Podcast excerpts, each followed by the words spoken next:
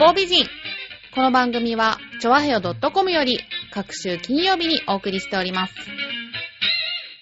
この番組は、音楽、美術、スポーツから、ボランティア、地域活動などジャンルを問わず、多方面で活躍するゲストを紹介する番組です。タイトルの八方美人は、韓国語では褒め言葉で、多彩多芸、彩色兼備などという意味です。はい。今日のゲストは、この方です。国際移住機関ソマリア事務所国保健衛生事業担当官の中坂葵と申します。よよろしくお願いしろます。しくお願いします。えー国際移住機関 IOM ソマリアミッション保健衛生事業担当官ということで随分硬いそうですねはいこれどういうお仕事なんでしょうか？そうですね、あの、国際移住機関というのが、あの、まあ、えっと、まあ国連の、準国連機関なんですけども、あの、国際組織で、移動をする人々。を対象に、まあ、様々な支援を、あの、している団体なんですね。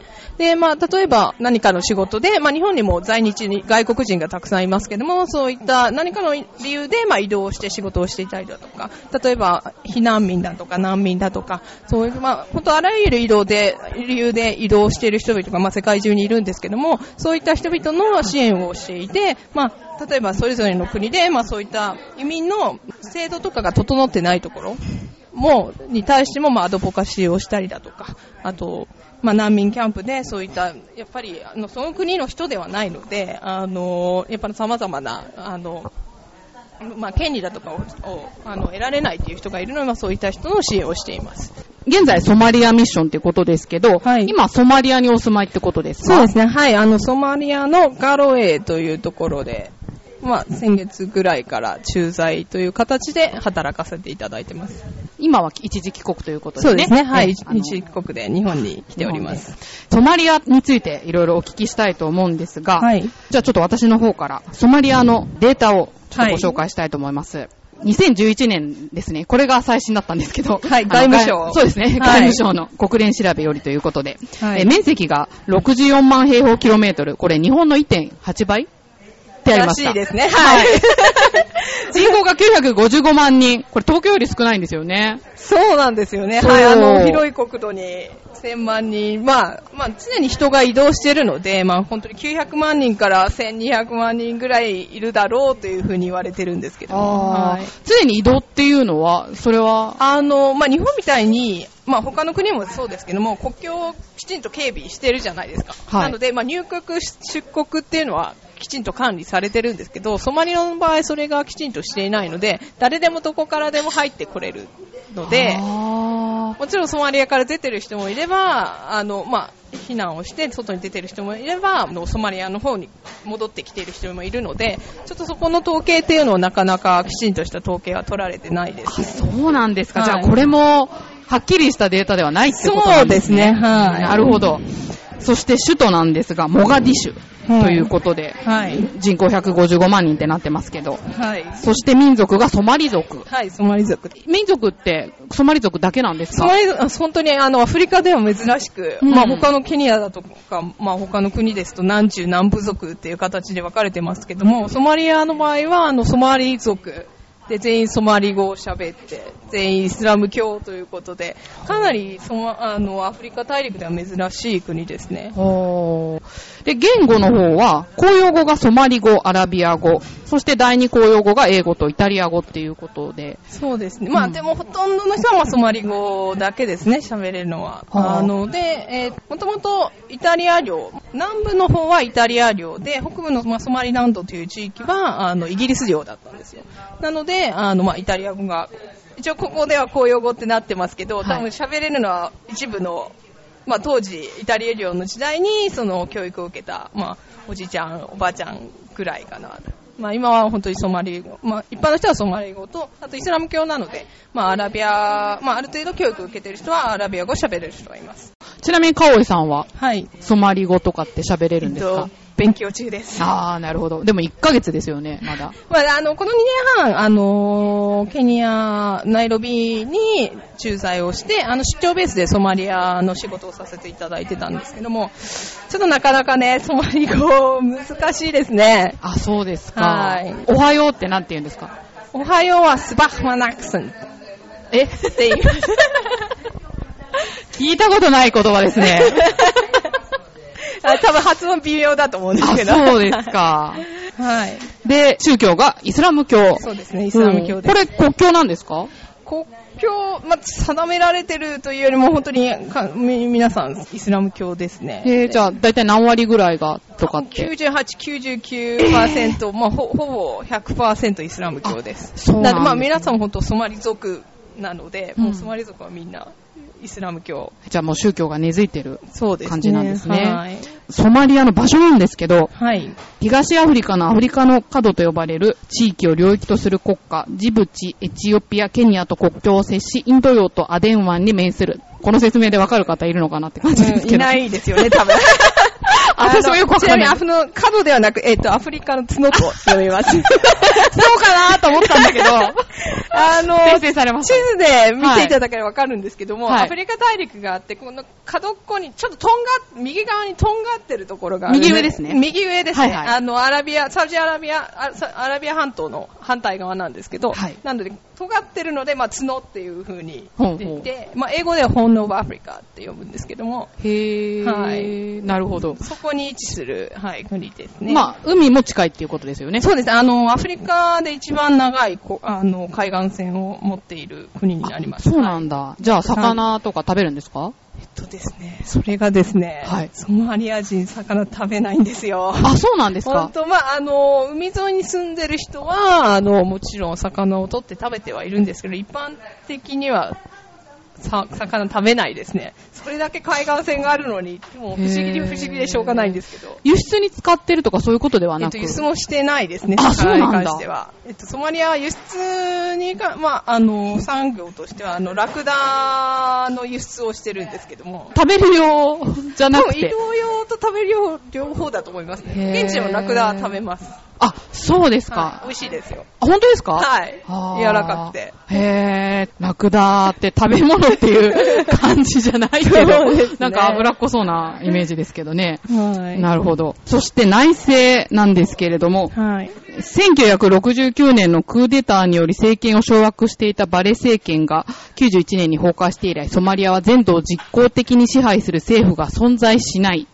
ということで、劣悪な治安状況の下、大量の難民及び国内避難民が発生し、また干ばつの深刻化等により食料不足が悪化する中、重大な人道危機が生じているということで、まあちょっとそういった印象も強いですけれども、これはい実際はどうなんですか、そうですね。まあ、あのーまあ、その説明の通り、まあ、ほぼ合っていて、あのーまあ、全土をきちんとし、あの統一している、あの政権は今はないですね。シアードバレー政権がということなんですけど、まあ、1991年に崩壊をして、2005年にまずあの暫定政権という形で、あの、国際社会のサポートで一応政権は、モガディシュの方にできて、2012年に一応民主的な、あの、選挙のもと、えっと、大統領が選出をされました。えーと、ハッサン・シーク・モハメッド氏というんですけども、あの、実は今、来日をされてらっしゃって。おー、それは一緒に来たんですか、カオルさんと。えーと、残念ながら、あの、多分、あの、専用機で来られたのかなと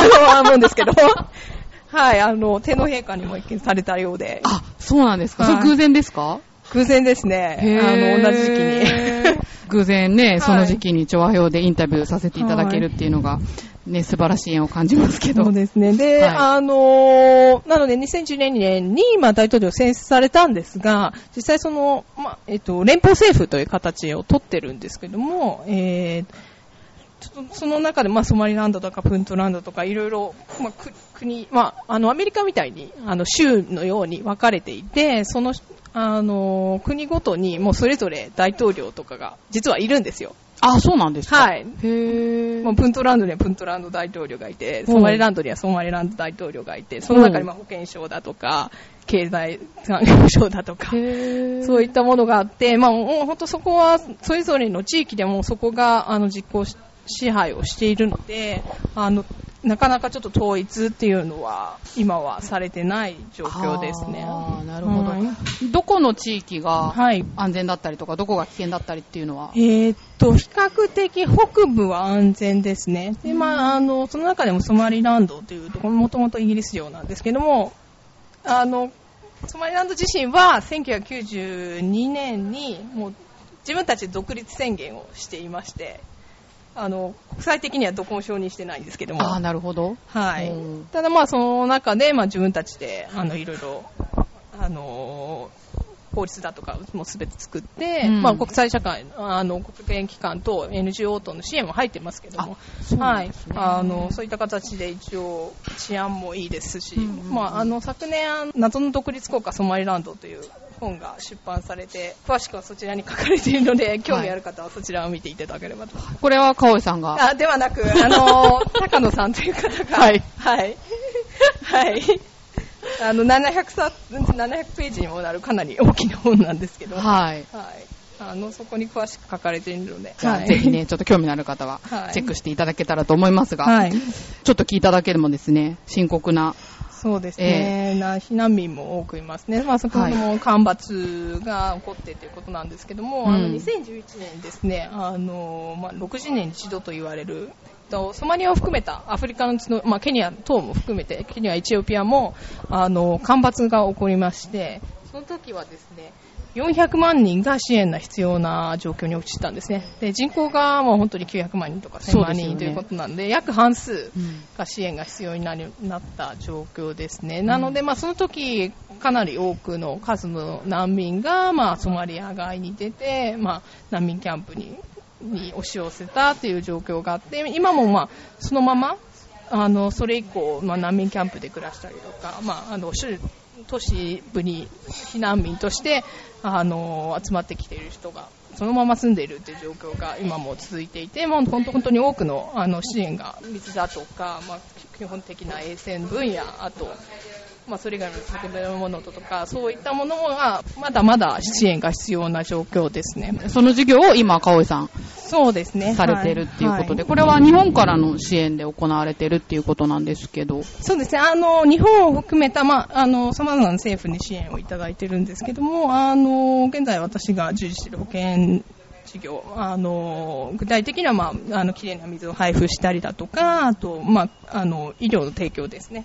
あの、無料の薬を配布したりとか、まあ、診察をして治療をしたりだとか、あと、もう一つ行っているのが、生計向上ですね。まあ、支援だけではなくて、まあ、自分たちで働いて、あの、まあ、スキルを得て、お金を稼ぐっていう。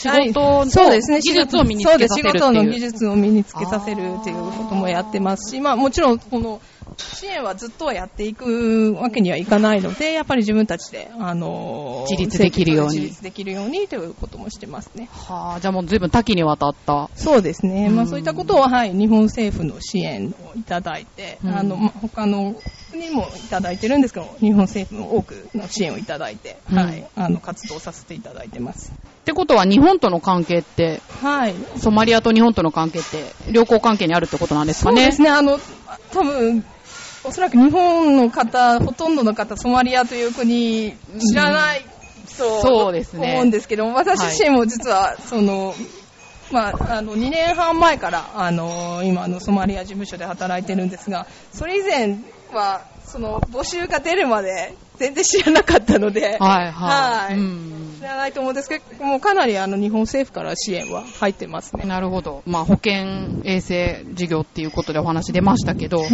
ぶっちゃけはい。身近で、ねはい亡くなったりする方がいらっしゃるってことなんですかね。うーん、そうですね。まあ実際は一緒に働いてる方で亡くなったということはないんですけども、あの、先ほど、まあ治安がということで、ちょっと先ほどちょっと伝え忘れたんですけど、南部に関しては、あの、アルシャバブという、まあアルカイダ系のイスラム組織が、かなり、まあ、コントロールし地域が多くて、まあ、首都のモガディシュでも、まあ、テロ行為を行っていたりとか、あ、テロが多いんだ。しているので、まあ、あの、そのアミソムという、まあ、アフリカの連合軍と、あの、まあ、エチオピア軍、エチオピアや、まあ、他の連合軍が、あの、まあ、アルシャバブと戦って、まあ、相当作戦ということをやってはいるんですけども、まあ、テロ行為っていうのはまだまだ続いているので、まあ、そういったことで、あの、私の保険ではないんですけど、他のプログラムで、歩みで働いていた職員が亡くなられたりとか、っていうのは何度かありましたね。昨年も、えっ、と、6月なんですけども、国連の、あの、とオフィスが、事務所が自爆テロあーそうなんだ。が襲われまして、まあ、その時はえー、と国連の職員の1名ちょっと亡くなられたんですけどもそういったことは、えー、とモガディシュでは起こってます。はい。カオさんは危ない目にあったことは？私自身は、はい、幸いそういったことはないですね。あそうなんですねはい、北部は、あの、私がす、あの、お伝えしているガロウェイというところ北部に位置するんですけども、そこは比較的、はい、あの、安定はしてます。なんかそもそもあの、アフリカって、なんか行く前にいろいろその病気の予防で注射とかしなきゃいけないじゃないですか。はいまあちょっと病気の心配もあるのかなと思うんですけど、行く前に注射ってどんぐらい、えーっと、あの、2年半前にケニアに行ったので、ケニアに行く前に、あの、結構何個か予防接種をしましたね。結構というか、覚え覚えてないくらい、覚えてないくらい、結構何個かした。例えばマラリアが危ないとかよく言いますよねあ。マラリアに関しては予防接種は今はなくて、あそうなんだはい、あまあ、予防薬っていうのはあるんですけど、予防接種という形、ワクチンはないですね。なので、まあ、あの、そのマラリアがあるところでは、まあ、予防の薬を飲んだりとか薬で？ワワクチンはないんですよ。実は一回打ったら大丈夫っていうものがないですね。あ、そうなんだ。はい、よ飲み続けなきゃいけないみたいな。へー、効かない場合もあるとか言いますよね。そうですね。なので、マラリアに関しては飲んでないです。まあ、狂犬病だとか、あと、まあ、マシン風疹とは、まあ、ちっちゃい頃は、風疹うんうんもやってますけど、うんったかな。結構何個もあったので、ちょっと覚えてないですね。そうですか。それで具合悪くなったりとかしないもんですかね？そんないっぱい注射打って。いっぱい菌を入れるわけでしょ？だっそうでて。すインフルエンザの予防接種して、インフルエンザになっちゃう人いますもんね。ちょっと気が小さいんで、そうういうこと心配しちゃいますけど。はい、だ、だ、大丈夫、幸い大丈夫でした幸い。が。はいでもこれ、健康じゃないとやってらんないですね。そうだと思いますね、はい。ね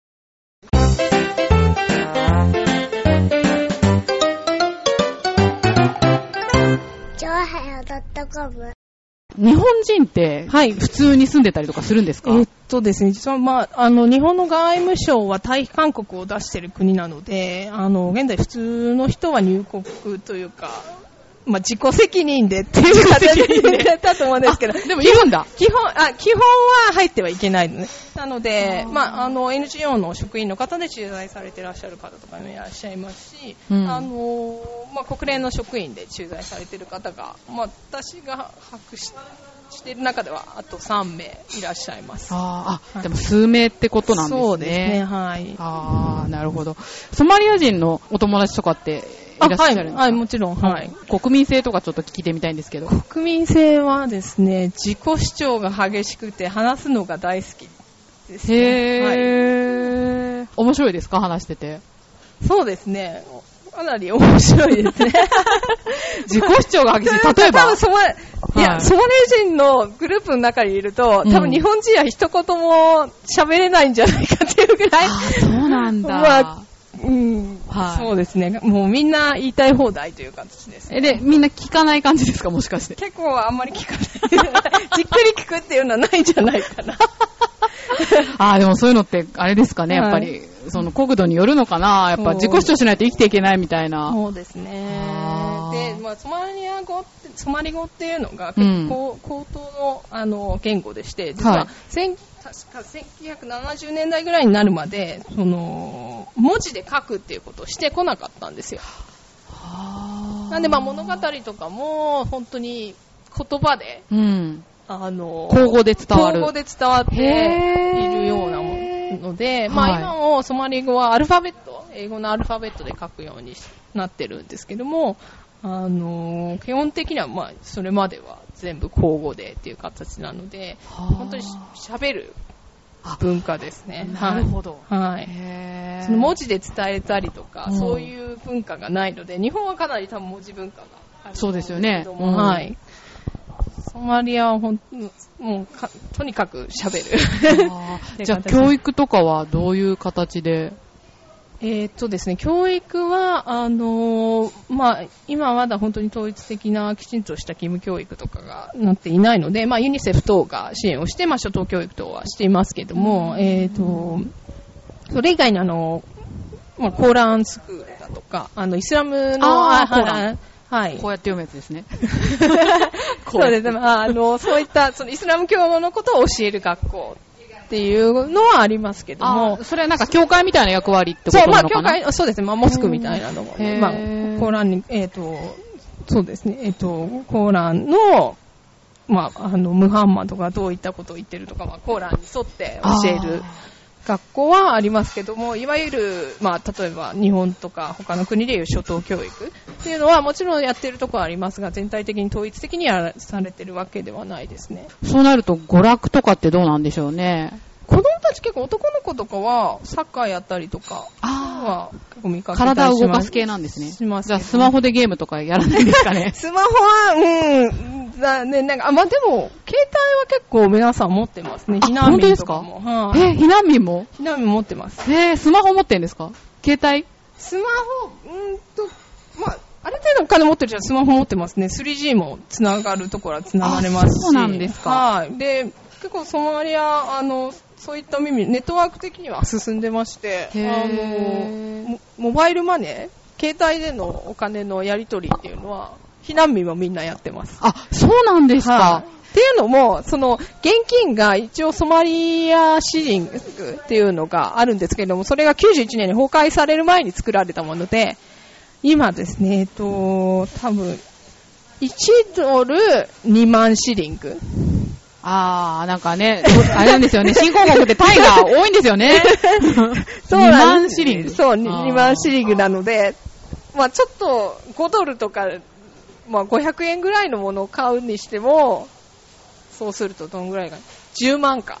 あー、10万シリング。換算がめんどくさいですね。だから札束がすごいことになっちゃうんですよ。うだってん。それがめんどくさいということで、最近は本当に携帯で全部やってあ、ます、そうなんですか。はへー、なんか新興国ほどね、はいそのネットが発達するっていうのは本当なんですね。そうですね。携帯はみんな持ってますね。へー。じゃあ、テレビとかは？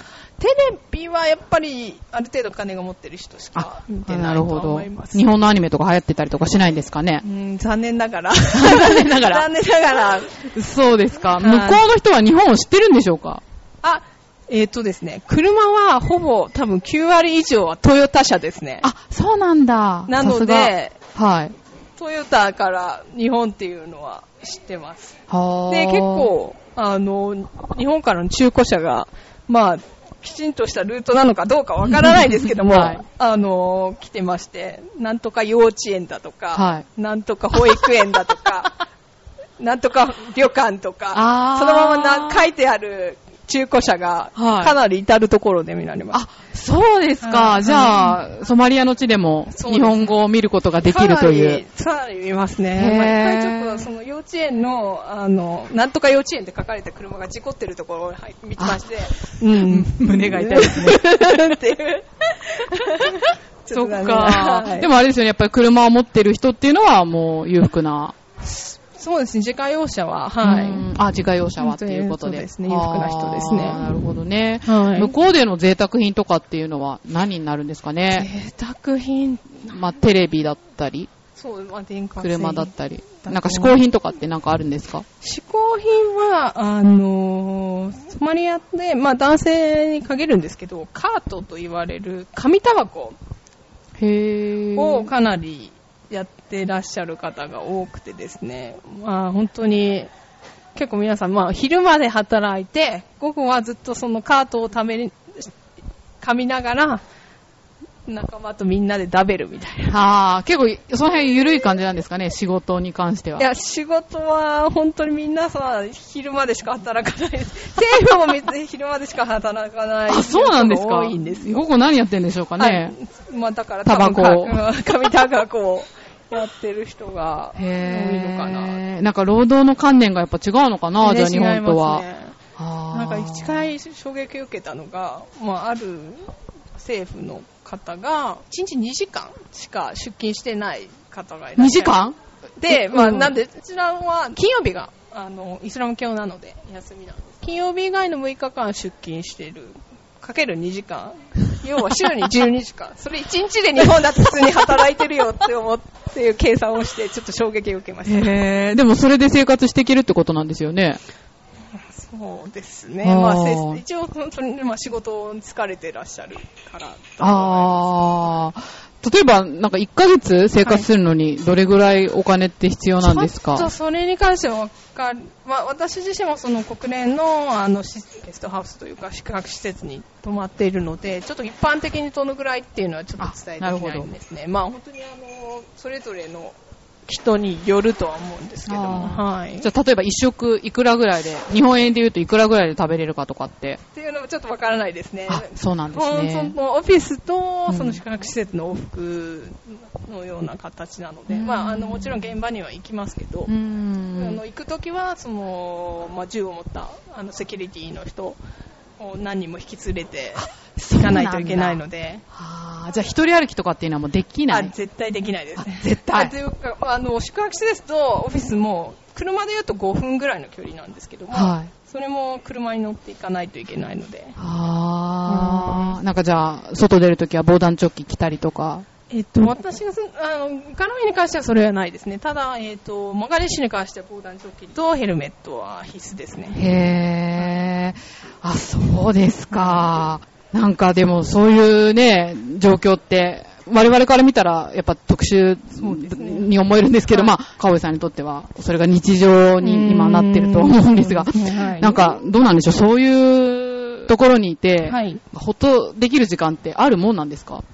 もうでも、まあ、他の国連の職員とかもいますし、まあ、その中では一応、まあ、治安というか、まあ、あの、セキュリティもきちんとしてるので、まあ、その中でいろいろや、やあの、パーティーをしたりとか、そういったことはしてますけどあね。じゃあちゃんと娯楽とかはあるんですねまあ、娯楽。といえば映画を見たりだとか。映画？まあ、あの、映画館があるあーテレビであるので。はいはい。あ、インターネットとかもね、ねはい見れるし。あ、はいなるほど。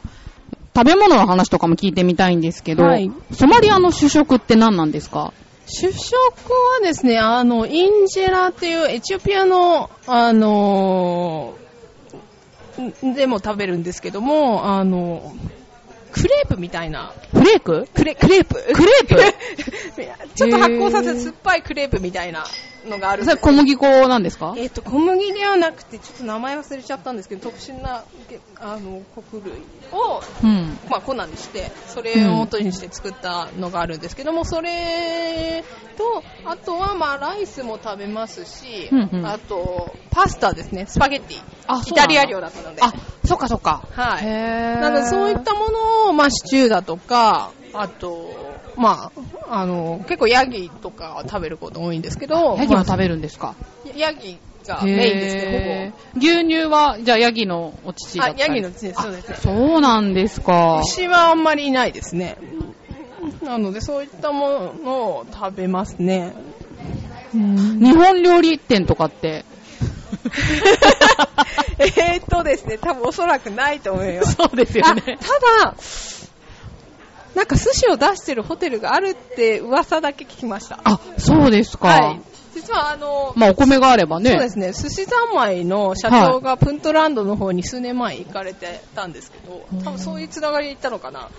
わかんないですが、あるって噂聞いたんです。噂だけなので。噂だけで。すいません。あ、いや、でもね、お魚食べないっていうはい民族だからね、はいどうなんだろうっていう。魚食べないですね。ねアフリカの中の中でも本当に一番の海岸線を誇っている国なんですけども、なぜだか魚食べない。本当に。なんだろう、じゃあ外食産業は、例えば、マックとか、コンビニありますか？あの、そういうのはない。あ、ああるのかな？そういうマーケットはあります。まあ、はいい、ろんなものが売ってるマーケッうんト、あの、うんお店はあります。それをコンビニとよ呼べる、呼ぼうと思えば呼べると。ああ、なるほど。まあ、どっちかっていうと、じゃあ商店街チックな。そうですね。でも、セブンイレブンの看板を掲げたお店はあります。おー、すげえ。あ、そうですか。はい、多分絶対セブンイレブンのチェーン店ではないと思いますではないですけど。看板だけセブンイレブンみたいな。看板だけセブンイレブン。え、じゃあそういう偽物文化が起こしてたりとかっていうのはあるんですか？多分あると思いますね。まあそんなルールとかもないですし。おううん。じゃあなんか炭酸飲料でコカ・コーラに似てるものがあるとか。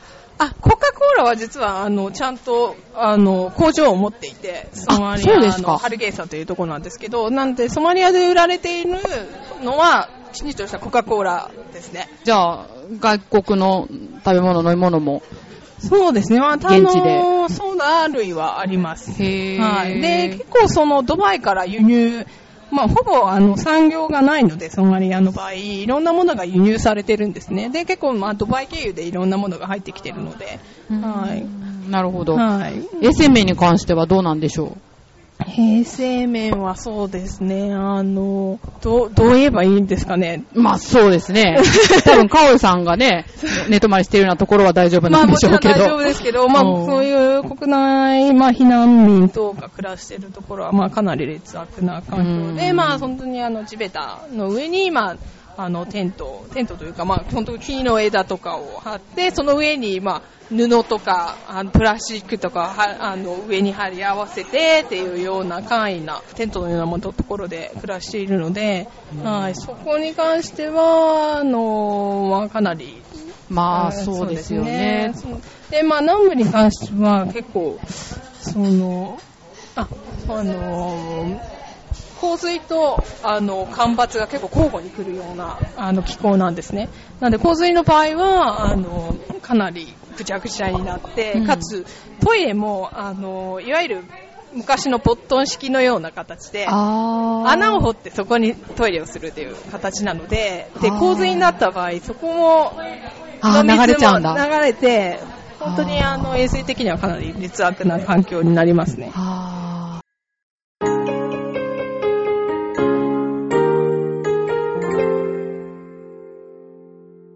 婚葬祭とかってはい。あるんですか？例えば結婚式とか。はい、あの、それはもちろん。あ、はい。そうなんですか？どういう形で行われるんでしょう？うーんとですね、私もちょっと葬式については聞いたことがないんですけど、まあ、イスラム教なので、あの、その日のうちに埋葬をしてという形らしいんですけども、それはちらっと聞いて、結婚に関しては、まあ、私のソマリア人の同僚の場合なんですけど、ちょっとそのしか知らないんですが、えっ、とですね、その結婚するっていうなった場合、そのお嫁さん側の、えっ、と、男性の親族、まあ、お父さんだとかおじさんだとか、うん。と、えっ、と、旦那さん側、旦那さんと旦那さん側の男性の親族が集まって、で、ダウリーって言われる、まあ、インドとかでもあるんですけども、その、旦那さん側の家族から、お嫁さん側の家族に、まあ、お金だとか、うんそういう贈り物を。結納金みたいなそうですね。はい。はい、を送るんですね。へー。で、まあ、で、そういう会議をその二家族でをして、で、まあ、結納金を、まあ、決めて、まあ、昔だと、ラクダ何頭とか言ってたらしいですけども、今はまあ結構まあお金で話し合ってるらしいんですね。まあで、それを決めて、あ、じゃあそれ、その額で、で、まあそれを払って、あ、じゃあそれ、もうそこの、なんで、あの、お嫁さんいない場で、それが決まるんです。で、それが結婚みたいな形になるんです。あ、そうなんですか。はい。で、まあ、その後、えっ、と、まあ、それがもう正式に結婚みたいな形で、まあ、あの、披露宴みたいなのはやるんですけども、披露宴も、えっ、と、最近は、まあ、その女優階級とかでは変わってきたらしいもともとは、えっ、と、お嫁さんは、側は、もう、女の子だけのパーティーをするんです。へー。女子会みたいな。女子会みたいな。で、まあ男性は男性はパーティーをして、まあ女子会には、まあ女子会、まあ女性だけのパーティーをして、最後に、まあ、そのご主人が迎えに来て、まあみんなに いろいろ冷やかされるみたいな。形で、まあ、披露宴というかのをするらしいですね。なんで別、本当あの、イスラム教なので男女別あ、そういうところから来てるんですね。行ってるらしいです。じゃあ当然お酒も NG。そうですね、お酒は飲まないですね。あーじゃあ、かおさん飲みたくなった時とかどうしてるんですか？えーっとですね、これ言っていいのかわかんないですけど、あのー、まあ、私、まあ、その、住んでるところへは、お酒はも持って行ってますね。ああ、なるほど。はいほうほうほうほうほう。え、じゃあ、あの、かおさんも、はいその、向こうにいる時は、イスラム教の儀式とかそういうのに従ったりとかしてるんですか？は、あまりそれはただ、その、髪の毛は隠してますね。あのあ、そうなんですか、はいお仕事してる時も？はい。へぇまあ、あの、突然のミーティングとかあると場合もありますし、んなんで基本的にあの、現地の服を着てます。ああ、そうなんですか。で、まあ、イスラム教の国は結構いろいろ、あの、隠し方とか、あの、ありますけど、ソマリアの場合は本当に髪の毛絶対出さないという形で。ああ、いろいろ違うんだ。はい。でも顔は出してますけど。ああ、あ、そうか、顔出さないとことかありますもんね。ありますねはい文化の違いが。そうですね、ね。すごい。い激しいですけれども。そもそもですね、はいどうしてソマリアで仕事をはい。することになったんでしょうか？そうですね、長い、ど、どこから話しましょうかね。どうしましょうかね。どまあ適当に。あのー、まあ、もともと、その学生時、学生時代も本当子供時代から、まあ、国際協力の仕事を、まあ、発展途上国でしたいという思いがあって、で、それはなぜかというとですね、実はあの、両親が、あの、医師と看護師なんですけども、あの、二人が難民キャンプで出会ったんですよ。へー。で、実は私の名前、まあ、かおいという名前、ちょっと珍しい。はいそうですね日本人で珍しい素敵なお名前。はい。でその両親が出会ったところが、カオイダン難民キャンプという名前で、はい。まあ、カオイという名前、まあ、弟がダンっていう名前なんですけども、そのカオイダンという、その出会った難民キャンプの、から名前を付けられて、なので、まあ、ちっちゃい頃から、まあ、そういう話を聞いたりをして、まあ、実際、父もずっとそういう国際協力、まあ、保険の分野なんですけども、あの仕事を、あの、ずっとしていて、まあ、その関係で、あのー結構いろいろな途上国、まあ、ボリビアだとか、パキスタンとか、ホンジュラスっていった国に、まあ、ちっちゃい頃から住んでたんですね。なんで、まあ、仕事といえば、そういう国際協力の仕事しか知らなかったっていう環境で自分は育ったんですよ。あーまあ、なので、まあ、ちっちゃい頃から、あの、まあ、そういった仕事を将来をしていきたいっていう思いがあったんですね。で、あのーまあ、パキスタンに住んでたのが、まあ、10歳から12歳ぐらいだったんですけども、その時、かなりその、まあ、日本での自分の暮らしと、その現地の、まあ、パキスタン本当に女性の地位がかなり低いんですね。まあ、本当に扱われ方っていうのがすごいひどくて、まあ、結構その、女性は本当家の中、まあ、私人ですと、まあ、女優階級は違いますけど、うん。そうじゃない人ですとは家の中にいて、で、まあ、外出るときは本当に親戚の男性と一緒にしか外に出歩けない、本当に自由がないような形で、まあ、そうい、まあ、いろいろなもので、そのかなり地位が低くて、まあ、それで、この差は何なんだろうっていうのすごい衝撃を受けた記憶があって、で、その当時はそれはイスラムだからそうなのかなって思ったんですね。で、あの、大学は、まあ、国際教養学部というところで勉強したんですけど、まあ、イスラム地域研究ゼミで、で、学んで、あの、もう少し詳しく、そのイスラムの勉強をして、まあ、本当イスラムの文化圏ってかなり問題のある国が結構、まあ、アラブもそうあー。まあ、今で言うと、まあ、エジプトもそうですし、はまあ、シリアもそうですし、パキスタン、アフガニスタン、あの、まあ、うん本当上げるとキリがないですけども、はかなり問題があるところがあって、まあ、その、やっぱそのイスラム地域っていう、まあ、自分がイスラムの国で住んでたっていうのがあるので、まあ、そういうイスラム地域の女性をなんか、まあ、その人たちの支援を何かできないかなというのを、まあ、ちゃんとイスラムの勉強もした上で、まあ、将来していきたいなというふうに、まあ、大学時代思いまして、で、まあ、その、まあ、2年半前ですけども、そのソマリアの、アイムソマリア事務所の、まあ、インターンの募集が出たので、そこで応募して、へー。はい。紛争地域っていうことでなんか抵抗はなかったんですか？そうです、まあ、当時、というか、ソマリアという国が、私も全然知らなくて、はいはいはいはい。まあ、イスラムっていうの国なんだって、まあ、国際協力の仕事ができるっていうだけで、うん。あまり深く考えずに応募してしまったんですけど。うん。なぜその時ちゃんと調べなかったのかよくわからない。ですが、でも、はい。でもね、そういう風に入って2年間お仕事されてるってことですけど、はい。はいじゃあどうなんでしょう？このままソマリアに骨をうずめたいとか。骨をうずめるっていうのはどうだろう？わかんないですが、まあ、あと、まあ、5年、10年ぐらいは関わっていきたいなとは思ってますけどもね。もう帰りたいとか思ったことないんですか？は思ったことはないですね。あ、ないんですか、はいへー。むしろ日本帰りたくないっていうふうに、あ、今は思ってます。そうなんだ。はえーじゃあそんなソマリアの魅力って。なんですかね。あのーまあ、とにかく人は、すごい喋るのが大好きなんですよ。うん。まあ、かなり自己主張が激しいんですけど。はいはいはい。で、あの、ソマリアって今、えっ、とねですね、人口の7割が30代以下なんです。あ、そうなんですか。かなり若者というか、まあ、まあ、子供も多いですし、はいで実際働いてる人、まあ、政府とかでもそうですし、まあ、NGO とかで働いてる人っていうのが、あの自分、まあ、28歳なんですけども、自分の同世代が、まあ、もしくは若い人がすごい多いんですね。で、まあ、本当そういった人たちがかなり本当に、まあ、まあ、治安等でもあまり恵まれている国ではないんですけども、そういった人たちが、まあ、自分たちの力でどうにか国を良くしていきたいっていうふうに頑張ってる人が本当に多くいて、あのまあ、本当微力ですけども、あの、そういった人たちと、まあ、頑張っていきたいなっていうふうにいつも今は思ってます。ってことは、あの、なんだろう、はい平均年齢がその低いっていうのって、なんか短命ってことなんですかね、逆にまあ、言えば。短命っていうこと、まあ、そあのやっぱり子供のうちに死んでしまう人もいますし、まあ、プラス平均寿命もあの短いですね、やっぱり。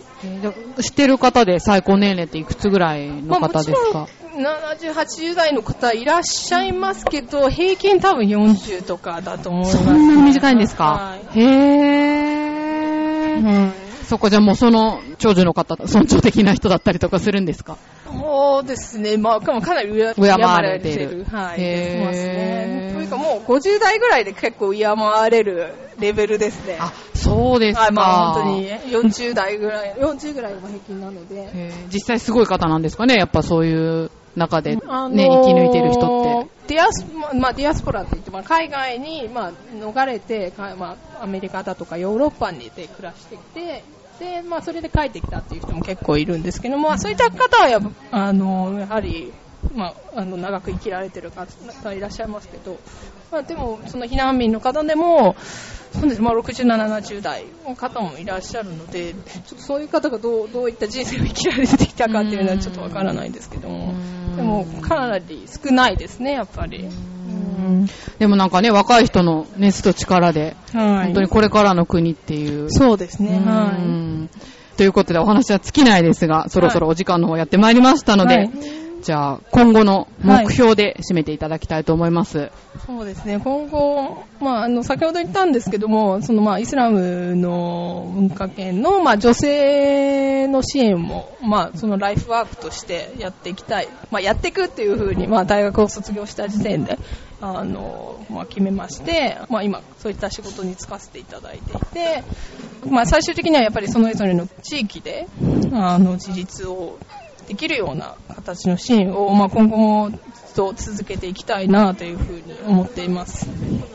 はい、ありがとうございました。ということで、今回のゲストは、国際移住機関保健衛生事業担当官の中佐香織さんにお話を伺いました。どうもありがとうございました。ありがとうございました。